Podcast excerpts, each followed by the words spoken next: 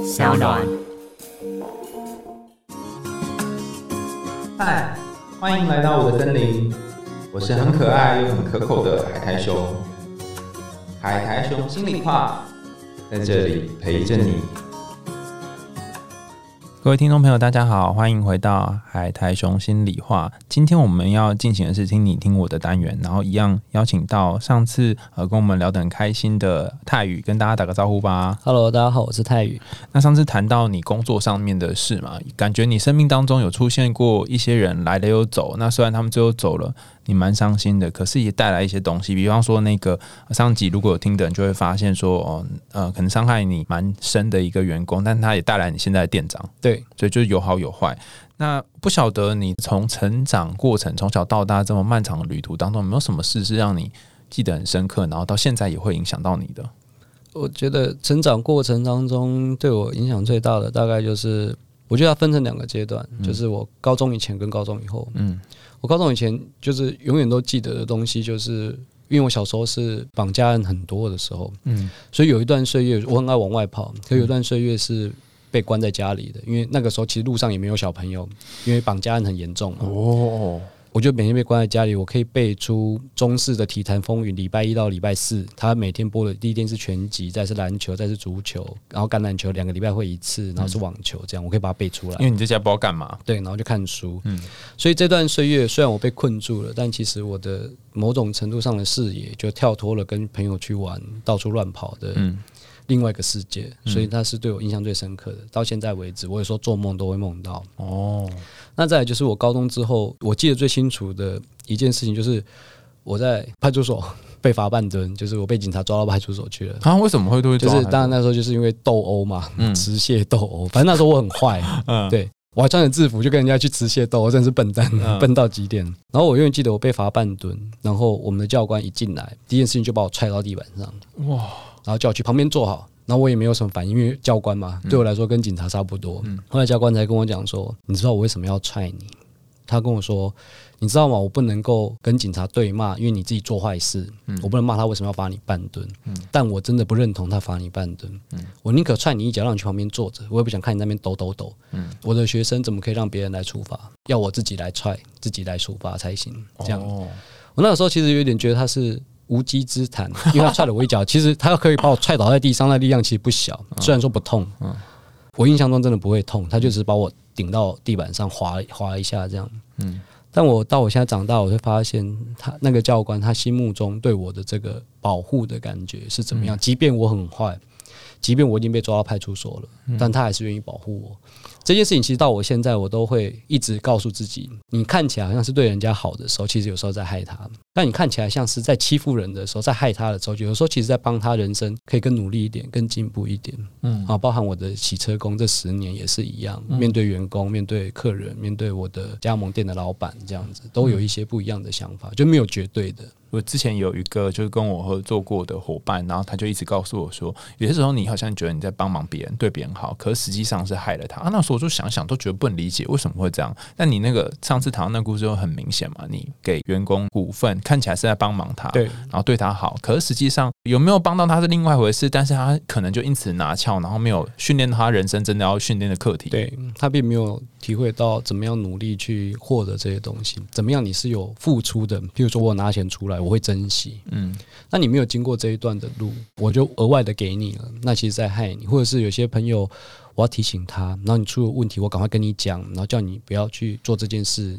你真的是在帮他嘛？有时候他就因为这样，所以他什么都不懂，嗯导致有一天你不在他身边了，就爆了。嗯那这样子其实也不见得是真的在帮他，所以他并不是绝对的。你的帮忙跟照顾不是绝对的，有的时候你的冷漠跟你的无视，嗯其实有的时候其实反而是在帮助他自己成长。有的时候我会这样觉得啦，就是他没有这么明确的一条线。所以真的很难说。有时候你当那个烂好人，反而你会害到别人。可是有时候你狠一点，他这时候虽然觉得啊你怎么那么冷漠，可是他因此而有长大，甚至就拍供哎。对，因为这样要看每个人不一样，这样。嗯，而且好像在一个小的时间内，你大概很难看出。而且当老板最后有这种感觉，就是你不知道你这个决定到底是好还不好，对对对然后你好像要等一段时间对。才能知道是对。大概就是你要等到所有的决定发酵，嗯，你才能知道说对这个人到底是好不好。因为我们年纪越大，越觉得自己没办法一眼看穿这个人到底是怎么样，嗯，因为看过太多人了，有些太多出人意表的表现跟反应，嗯，所以很多时候我们就是一边摸索，闭着眼睛摸索在前行嘛，然后就是依照摸到的形状来决定你接下来要怎么做，嗯。那也因为摸索的过程当中遇到很多不同人嘛，刚刚讲的是你成长过程当中你记得比较清楚的事情。那后后来因为上次有提到你太太洛心，其实我是也因为很早就认识她了哈，不知道你自己跟她是怎么相识的？因为好像我记得你们以前是就互相了解，她在书里面一开始序有写到嘛。嗯，我们认识其实快二十年了。哦，这么早？因为最早他在写《斗鱼》就是小雏菊的时候，就是他写网络小说，我也写网络小说。那个时候就是大家可能不一定有跟上那个年代，就是网络小说还很盛行，然后每一天就是网上 BBS 什么都是那个，对对对，然后大家就会废寝忘食看小说。但因为后来各种社群啊，然后还有一些媒体兴盛，你就已经。比较少会，大家会这样熬夜去追一个小说。没错，对，而且后来太多的刺激了。那我就是跟他是从那个时候写网络小说的时候认识的。他也是作者，我也是作者。啊，但是后来就是一直有联络吗？还是就后来才？那断断续续，因为他人不在台湾，嗯，他在国外念书，所以我们断断续续都还是从 MSN 时代到后来 Facebook 时代，断断续续都还是有联络。但是就是各有各的人生，一直到他决定他要回台湾。嗯，我们才要再次的遇见，然后相处这样。第一次重逢是什么时候啊？第一次重逢哦，哇，我还真忘记了，回去会不会贵啊？你觉得一定会一定贵？嗯，第一次重逢其实好像是他回台湾之后，我们约出来吃饭啊。嗯嗯，然后看到他就变很多这样。哦。跟你印象中有什么不一样啊？呃，我认识他的时候，他有牙套，这可以讲吗？不要卡，不要卡，就是他那时候有矫正器。我我记得好像以前也印象中他是有戴牙套的，但是我后来在认识他的时候就没有。对，然后长相没有变，嗯，但是就是他给我感觉干练了很多。嗯，您刚刚认识他的时候，他很年轻。哦，对对对对对对，二十出头，所以他其实年纪很很小就在写作了。嗯。到后来他回来之后，他可能有一些社会历练，所以感觉像很干练，然后懂得很多。嗯，这样觉得。对，我觉得你人好好，讲老婆就说干练，讲自己就说老。我 我觉得 这真的是 没有，这是生存本能。那变干练很多，那还有吗？还有什么不同吗？就是不可能，就是重逢之后就说啊，我跟你结婚吧。哦，没有，后来当然就是后来交往，然后交往之后。哦，觉得这个问题很恐怖哦。发觉他还是一样很好。好，我来帮你找一个台阶下。其实你不只是你啦，就大部分的人在交往前后都会看到彼此比较内在部分。啊，内在就是一样，跟外面一样，就是有光明有黑暗嘛。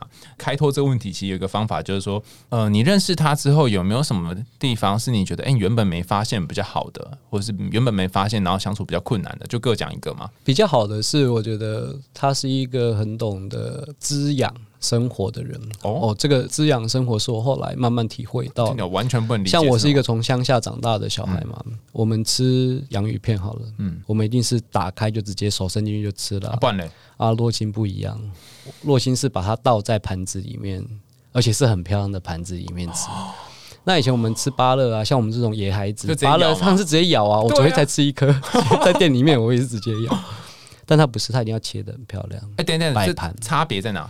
就是他宁可再去洗那个盘子，虽然说是我洗，但是他宁可再去洗那个盘子，嗯，他也要让他吃的时候是优雅、舒服。他买那些盘子就是为了这个时候用，不是客人来的时候用哦，他自己的时候也要用，他才能觉得这是他活着的养分。他的一切的辛苦，生活中的辛苦努力，其实要在这个时候。所以他晚上啊，他会泡一杯茶来喝。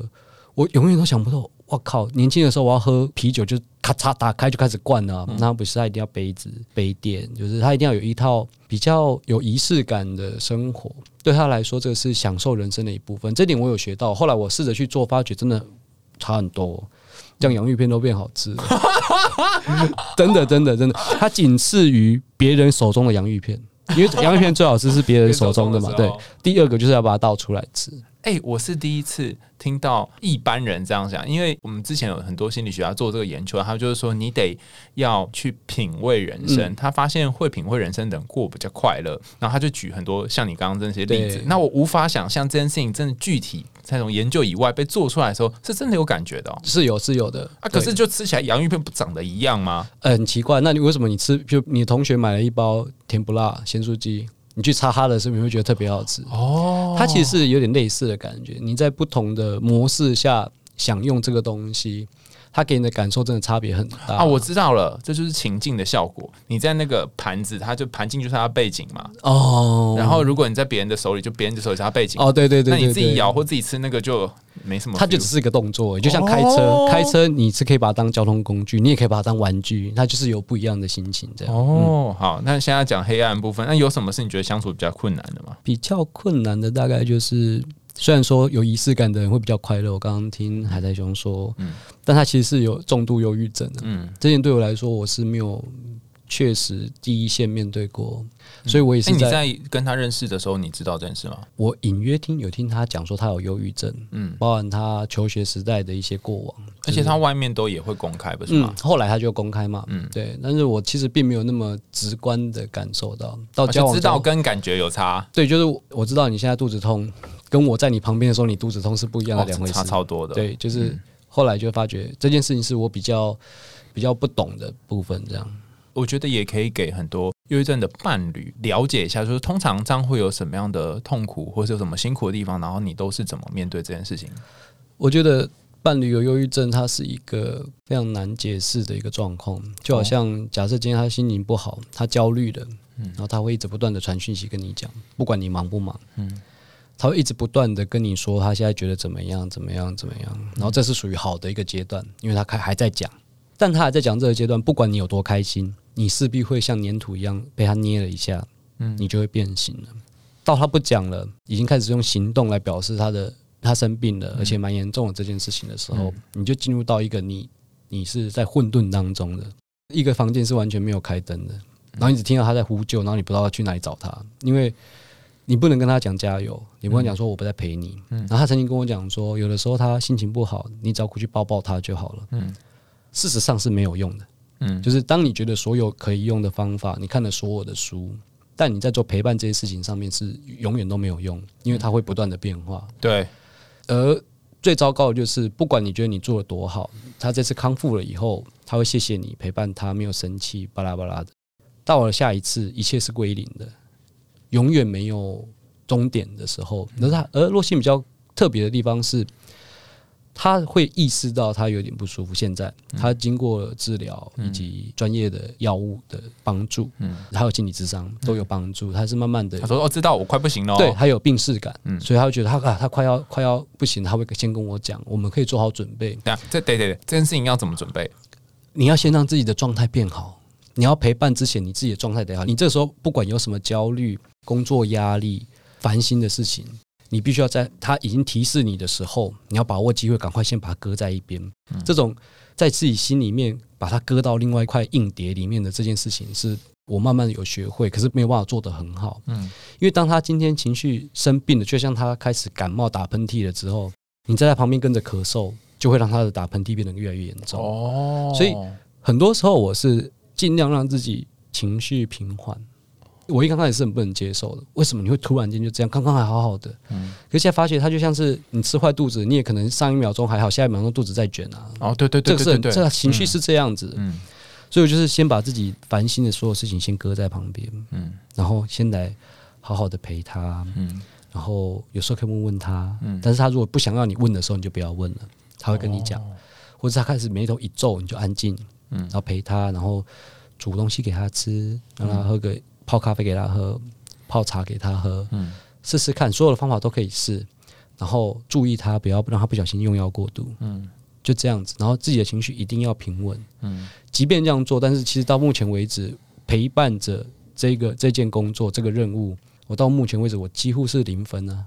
没关系，我跟你讲，大部分的 也都是零分。对，因为你永远做不到，就是真的对，永远永远没办法做到。我之前也有一个伴侣是忧郁症，嗯真的超级辛苦。然后我念这一行也很久嘛，大概嗯十年。然后我就想说，一奇怪，什么课本上写的都假的、啊？嗯，就是说，它上面讲的一些方法，第一个要做到很难之外，然后第二个，就算你做，就像你说的，也不一定会得到好的结果。对而且风云莫测。我觉得最难熬过去的是那种你不知道下一秒会发生什么事。对，那种惶恐的感觉。然后就有一颗心掉在那里，好像他随时会做一些事情，然后会他也不想这样，对嗯对，就是你可能，譬如说你的伴侣他说我要去睡觉了，嗯。然后就好，你先去睡觉，我不吵你。嗯。结果过一下子，你发现他吞了二十颗药，因为他忘记他自己，他不是刻意的哦，嗯。他是一直忘记自己已经吃的睡前要吃的药，他又再吃一次，然后起来又再吃一次，嗯。你就会呈现在那种无时无刻很惊恐的状况。嗯。但是其实慢慢的就会发现，就是把他当做生病的人来看待，就是他是一个生理上的嗯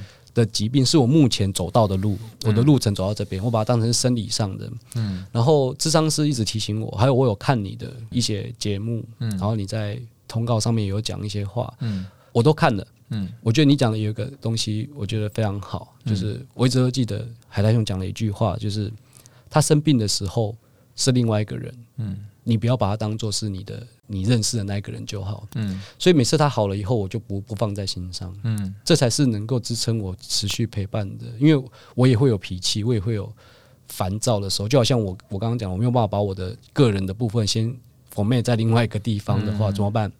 我那个时候就会起冲突，就会觉得你为什么要这样？我很累了，为什么要这样？但是慢慢的，就是只要好了以后，就不要放在心上，这样我下一次才不会堆积起来，一起爆炸。这样，可能不是大家都可以理解这刚刚泰宇说的这个情况哦，但是实际上就真的是如此。就是忧郁症，尤其是比较重度忧郁的人，他们在症状发生的时候，会有一个解离的情况，嗯就是说那个你会觉得那个怎么跟平常他眼神有点不一样。对那不是说人格分裂了，它只只是一个解离。解离的意思，他跟他原本的个性还有点分开。它是一种心理保护机制，就是不要让完整自己的人格受到损害，所以得要这样子。但是发生一件事情，他可能不一定会记得，对，基本都忘记了。对。然后你就你也觉得很痛苦，就说、啊、为什么刚刚怎样，然后都不记得。可是这就是这个病的的状态。嗯，那他如果记得，他其实会更痛苦，因为他就想我刚刚既然这样伤害你，对对对，所以我后来听到你讲这句话之后，因为我我不是专业的嘛，不可能真的花那么多时间读这么多相关的书，但这句话其实帮助我很大。嗯因为有的时候你会觉得这条路怎么没有终点呢？你自己也会想放弃。嗯可是你不放弃的唯一的结果就是它有很好的时候，而且它大部分时候其实是好的。嗯这些好的就是原本的他，足以让我陪伴他去捍卫，就好像我们在打怪一样。我遇到坏人要来要侵略我们的家园的，嗯我当然是要跟他一起去打怪。嗯。我我就有办法转念去这样想，即便常常失败，即便常常我自己会暴怒，跟他在他生病的时候起冲突，嗯。但是至少每次结束之后，我不会放在心上，然后下一次继续我们一起捍卫这样子。嗯，其实这条路是真的很难走，尤其是你会觉得好像你以为你学会了什么，知道要怎么弄，哎、可下次又变一个不一样的，。我觉得我这是我前阵最痛苦的事情，永远没有正确解答，嗯。永远没有一个正确的步骤跟正确的房间让我开门这样子。嗯，所以后来我就学会一件事情，就是你如果真的要把忧郁症的伴侣当成是自己责任的话，你要一直照顾他之前，你要先做一件事情，你得要先照顾自己。嗯就像你说，你情绪要够平稳，你才有办法去应应这些东西。对那如果你自己状况都很差，然后你就会也会被他感染，然后两个人就一起生气。对对，所以我就觉得每个人让自己先快乐起来。嗯，就是我像我自己就是这样。哎，那后来我看到，因为常常看到你们在塞那个猫跟狗嘛，嗯你们养了宠物之后有变得不一样吗？其实我跟他在一起没有多久，他就从加拿大把他的两只狗分批带回来了。分然后对，因为可能因为有一只很大只嘛，然后前一阵子去年年底我们又收养了一只就，他就来你家那边，不知道为什么就进。二楼，他直接跳上二楼来找我们，太折了我们就又养了一只猫。嗯其实宠物有帮助，但是很多时候更累，因为当它生病的时候，它是顾不到宠物的，嗯。那你就要顾它。像有一次它生病了，在医院急诊室，嗯。他的朋友打电话给我，叫我赶快过去，在台北，我在林口，嗯。我就说好，我马上过去，但我必须要冷静，要慢，要先把狗喂好，带他们去尿尿，嗯。结束了之后给他们一点零食，就说你乖乖哦，等下就回来了，嗯。然后再赶快赶到台北，然后急诊室去陪他，这样。嗯。就是你还是有一些，当他生病的时候。就像他像卧病在床一样，你必须要先把所有的琐事做完之后再去处理，因为他会有好的一天。好的时候，狗狗也饿死，或是憋尿憋到家里都是尿尿这样子。嗯嗯。那你刚刚说宠物带来的好的部分是什么时候啊？因为两只狗的年纪都大了，猫很小，两只狗年纪又大了，所以有的时候不知道是我们在陪伴我们的狗，还是狗在陪伴我们。哦，对，那他们又不会有什么记恨啊、心机啊。我们在外面遇到了很多不开心的事情，回到家，我老婆就会跟两只狗说，他们两个真的对我好好哦，就这样跟着我从加拿大到台湾也不会抱怨，然后每天还是很开心，然后出去玩也很开心，吃零食也很开心，这样，然后也会过来撒娇，就是他们不会要求你要给他什么，你只要给他吃就好了。哦，对，可是他就会陪着你。有时候其实你你在陪着他，那种感觉其实是很好的。哦，而且实际上，因为你很多时候都很忙碌嘛，就是公司有很多事，所以你大概不太可能一天到晚陪洛心，但是就有一个可以一直陪他的。对对对，就是我们彼此都有，而且会有一个眷恋在，就是很多时候这些狗狗，这些我们的孩子，他会把我们拉回来。就有时候我们争吵到太严重的时候，我都会想到说，嗯，我们还有。嗯，我们的孩子在这里，嗯，我们还是要好好照顾他们，对，没有那么严重，嗯，这样子，嗯，那刚刚谈的比较是你跟罗行夫妻俩的生活。那我其实，在书里面，你的《洗车人家》这本书里面有看到一段，我也觉得蛮有兴趣的，只是好像没有写的太多，就是。呃，你不可能随便就去投资一个洗车厂，你应该是一开始就是有在玩车。对我以前蛮喜欢改装车子的，是怎么样误入歧途？不是怎么样踏入这个坑？嗯，因为买了一台车嘛，就想跟人家不一样，就这边改改，那边改改，然后就越改越一发不可收拾，就花了超多钱啊！我知道那时候是觉得说你要比别人厉害或什么，当年一开始是要比别人好看外观。然后后来会觉得说，诶，我出去怎么都跑不赢他们，帮我也动一点什么，动点什么时候就整个就大动的很夸张这样子。哦，所以一开始是外观上，一开始都是先从外观开始改，嗯，然后开一样的车子会认识一些社团的朋友，嗯，对，然后就会被带坏了。那因为我觉得可能不是每个人都很理解，就是这个圈子是怎么样说，就是玩车这个圈。那你你在那边打滚一阵之后，你觉得这个圈大概是个怎样的人啊？其实就单纯的。没有什么兴兴趣跟喜好，就喜欢开车吧。哦，这些人大部分都喜欢开车的。然后，当然，我现在开修旅车，修旅车也有家族，就这个同样品牌的家族，他们可能就喜欢去露营、去喝咖啡这样。那我那个时候开年轻点的钢炮，这些人都是爱配啊，很爱玩，所以就会改装啊，改装就会跟人说：“我跟你讲，什么东西比较好，什么东西不好。”然后就开始哦，是吗？我也来试试看。哎，好像真的很好。但改到尽头才发觉，哎，我改成这样要干嘛？然后你你不是会比较快吗？对，会比较快。可是我那么快干嘛？哦，对啊，我车子能够跑到两百五。但速限一百一啊，而且会有一种王者的孤单，对对上面就没有了。对，我就觉得呃，也不知道干嘛。那我这些钱，我为什么不买一台更好的车？真的，能改的钱可以到可以买一台车，但是不一样，就是一样的车子里面，我们找一些不一样的特色，就是会跟人家稍微不同。我觉得是这个当中的乐趣了。嗯，有人说这些人就是他其实就像是有一个小孩没有长大。那你看这些跟你一起在改车的人，你有什么感觉？你觉得他们也像是小孩吗？还是什么？其实我觉得。尤其是我之前玩的钢炮，这些都是小孩哦，不是没有长大而已，他们就还是小孩哦。车子是代步工具，但对我们来说是玩具，是珍藏，是一种宝贝，所以我们可以每天都跟车子活得很好，那跟车子讲话。我以前也会真假的，我就会跟他说：“哎，你乖一点，不要再修了，最近没钱。”就会你就会这样跟他讲话，然后帮他弄什么，然后帮他拍照。对我来说，它就像个收藏，只是他会在路上跑的收藏。对，啊，有的有的人是很舍不得跑，可是把它弄得很好；有的人是弄得很好，可是我就要去跟人家厮杀。每个人个性稍微稍微有点不同，但是每个人就是珍藏，然后就像做模型，我这边要怎么弄，那边对对，我我对钢弹也是这种感觉。对对对，就是这样，就是哎，我这边哎，我跟你讲，我这个是限量版的头盔的什么，然后这样去弄它，这样，它就是有点像这种感觉。那你说真的是小孩，所以他们后来也长大了，还是怎样？对，就是因为他们后来长大，很多人不改，就像我现在我也不改车哦，一样的意思，就是我现在要载狗，一只狗那么大只，哈士奇那么大只，而且要载两只狗。还要载我老婆，我要改车改到跳来跳去，然后就是地板很低，他们更 痛苦。对啊，那那对他们来说不舒服啊。那就说空间大，有冷气，不会漏水。哦，对，就是对我来说，现在的车子的需求是这样，所以随着年纪不同，然后要的东西也会不一样。这部分就真的长大了。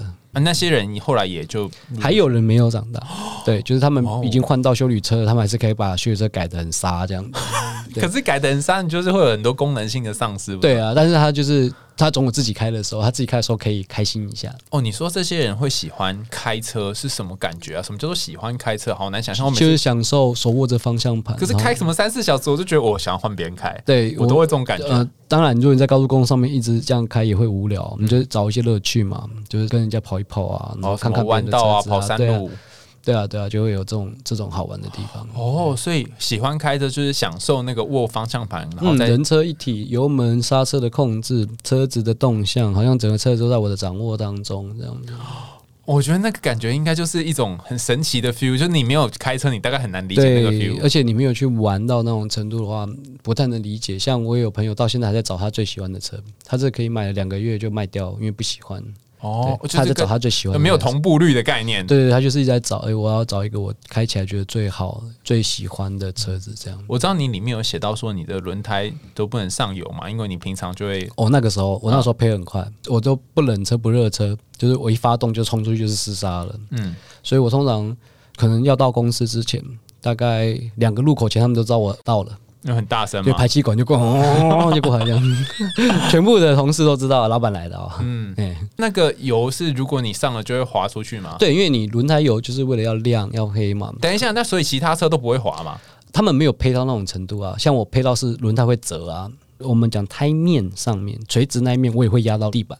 可是我折到那么严重的地方，然后压到地板是有油的，我就滑出去了。哦，对，因为那面本来是要上油。对对对对对对对，就是垂直面啊，垂直面本来会上油比较好看。嗯，对，但是我会折的比较凶啊，会胚的很凶的，那边就也会碰到地板。哦，所以客人你也会问他说：“你这边有要上油吗？”那不上油的会自己讲，我们不用问。哦，他会自己讲。对，所以玩到一个阶段，他就会知道。然后说：“哎，我轮胎不上油。”我觉得我们好，没问题。这样。嗯，那上一集我们是分享跟就是洗车有关的心得嘛？那因为你现在又又重新开始写了一点东西，然后诶，想说再来分享一些不同的想法给大家。如果说现在我要开始写作，尤其是我觉得你的这本书跟之前比较不一样，是因为你有点像是兼职写作的概念嘛？对对。那如果我想要兼职写作，你有没有什么建议啊？哦，身为一个洗车工啊，对于兼职写作，首先要达到第一个条件就是体力要很好。好啊，对，因为你上班一天下来之后，你想要写作。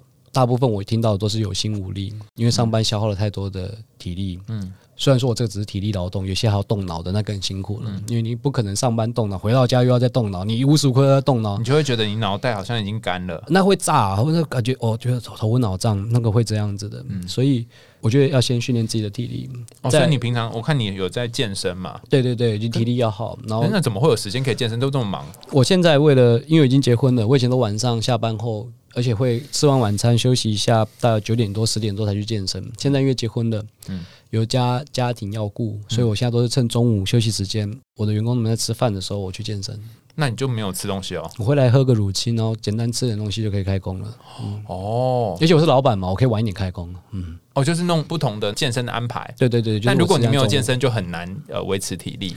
呃，有差，像我因为发新书，所以比较多的宣传活动，再加上过年前忙碌，大概两个月。嗯，过过年前我有两个月没有办法重训，因为就算有时间你也没力了啦。嗯，然后通常也没办法，因为下午三点的广播好了，我两点前就要出发。嗯，那我中午十二点去运动，运动到一点半，因为还走路，嗯，回来匆匆忙忙要出发，没有办法准备是不可能的。所以休息了两个月之后，体力就变得很差，而且心情变得很不好。积极度变得很不好哦。有去运动完之后，你整个人就会比较积极，什么事情我就觉得嗯，我要做这个，我要做这个，我一个个把它做完。那你没有去运动，你就会拖，嗯，对，会懒散，会觉得好累，我好想休息哦。对，其实我觉得这个可以，也可以提供给刚刚那个，就是也谈到一些，不论你是忧郁症的陪伴者，或是你你本身是忧郁症患者，呃，有些时候书上都跟你说你要运动嘛，然后你很难理解说到底是为什么要运动，可是真的会影响到你的积极度，而且你的体力也会受到影响。然后我觉得运动洗车看起来也是某种运动，可那个有点不一样，不太一样，对，因为一个是什么为了工作目的性去做的，但你运动好像不是什么，对，运动如果是为了我自己出发的话，就有成就感很大，哦，因为不是为了赚钱，不是为了被生活所逼。迫嘛，嗯嗯，那个积极度真的有差。像我过完年明明很多东西要赶快写了，嗯然后说要赶快动，我就懒懒的，嗯，连要上广播我都是看那个访纲，我也是懒懒的。不过我觉得你今天回答得很好，但是我开始，我上个礼拜开始恢复重训之后，就比较积极，写东西也是，然后面对家里的事情，然后整理什么啊，都会比较积极。我觉得人很蛮特别的地方，就是说，如果你要写点东西，其实你身体要动起来。那因为你本来就是动嘛，所以呃，为工作的动跟为自己身体的动是两回事。但如果一般凡人是那种坐办公室的，就是真的要培养自己要动的习惯。对，因为你身体越动，你脑袋越动啊。嗯，对，它其实都是正相关。你越不动，就会越越不想动，那就会越来越慵懒，然后就会整个萎靡下去。那你动起来了，你就会觉得嗯，没关系，我就继续吧。因为你就在那个热忱。很强大的时候，嗯，继续持续。其实你脑袋里面的一些血清素跟多巴胺的改变，像我通常就是会骑骑那个脚踏车。哦，脚踏车很有用，嗯，就骑去公司。嗯，然后因为。我会发现，在台北市骑脚踏车比搭捷运还快，因为你就可以走合体。对对对对对对对，而且还可以不用有些地方你可以直接走过去啊，不用等红绿灯。对对对对，所以其实还蛮舒服的。然后你就觉得哇，你骑车去上班跟你搭车去上班那个 feel 差好多。就夏天日正当中不要就好了。对对对对，所以一个是要建议新手可以先从练运动开始。对，那，万一我都没什么 feel，我要怎么开始写起来？如果我要写东西的话，我觉得要做好 list 哦，就是你要怎么写，你要你有一个你可能做一个想法。但你不知道怎么样动笔，嗯，你不妨就把这个想法，不要管时间顺序，你就先统统把它写起来。那可不必很混乱吗？很混乱没有关系。像我之前，我也是觉得怎么可能小说，像我以前写小说，一定要从头开始写啊。嗯嗯，没有。我后来听一个作家叫季晴，嗯，不是王仁甫他老婆，是一个写推理的季晴，嗯，他是写恐怖跟推理的，嗯，我我认识他很多年，是呃快二十年了。他就是想到什么片段，他觉得哇塞。太精彩了，他先写那个片段啊，然后呢，他就更有动力啊，因为他觉得他写了一个很爽、很厉害的。啊，不是，可是前后你要怎么搭呢？他在慢慢，因为你已经有动力了嘛，因为你写了一个你觉得很棒的东西，嗯，你就会有动力把它前后衔接起来。我已经开始听到他在文艺营课堂上面讲的时候，我也愣住，然后这可行吗？嗯，后来我发现可行，因为你需要的是那个成就感，就是冲劲。对对对，一个小的片段，其实对你来说帮助很大。哦，哎，我发现我好像也是这样啊，就是你开始写了一点东西之后，就是就有一个什么齿轮就会开始转。对对对对，你要让先要让自己动起来，我觉得这点很重要，就跟运动前热身是一样的。对对对对对对，所以泰宇跟我们分享两个，一个就是你要开始让自己有培养运动习惯，然后培养体力，因为作家体力也很重要。然后另外一个就是你得要让自己先写点东西，然后你有什么念头、有什么想法就先写下来。是，嗯。最后想问问看，说如果也有同样跟你一样，然后包含跟我先前一样，就是你要陪伴一个长期可能状况不是很好，或是有生理上面状况的忧郁症的伴侣，你觉得有什么建议要给他们呢？我觉得首先要先照顾好自己，嗯，因为不管是陪伴忧郁症，或是陪伴重大伤病的，你自己如果垮掉了，就大家就垮掉了，嗯。再来就是，如果是陪伴忧郁症患者的话，你永远不要试图给自己打分数，嗯，或者是希望对方给你打分数，因为。陪伴本身就是一件事情，它不会有好或坏，嗯，你只能够尽你所能的去陪伴，嗯，每次都渴望着自己的陪伴可以得到很好的分数，这件事情本身就是一个很不好的事情，然后就有很大压力。对，就是像我之前这样子，嗯，我后来发觉，因为这样子的压力，我很在乎他的朋友怎么看我，他怎么看我，我到底有没有做好这件事情，嗯，其实反而对我的后续的陪伴是造成非常大的不好的影响，嗯，因为你会想要。变成另外一个人，嗯，我觉得反而是很扎实的陪伴自己的伴侣，嗯，然后把自己照顾好，嗯，然后也让自己情绪平稳一点，我觉得这是最重要的。其实我觉得泰语讲这个蛮好的地方在于说，有些时候你要相信，你光是陪在他身边本身就很有价值。嗯，我也希望是这样，而不要觉得说靠，好像我一定要达到什么标准，那才叫做有价值。因为越是这样想，其实我后来反省了之后，发觉在这个念头之下做的事情，很多时候是错的。然后也会非常辛苦，然后两个人都累，患得患失，反而做不好。这样，嗯，好，又到了节目尾声。今天感谢泰宇，就是富米将来跟我们分享他的人生故事。如果你想听更多深度的人物故事，就不要忘记订阅节目喽。谢谢收听《海苔熊心里话》，我们下次见，拜拜，拜拜。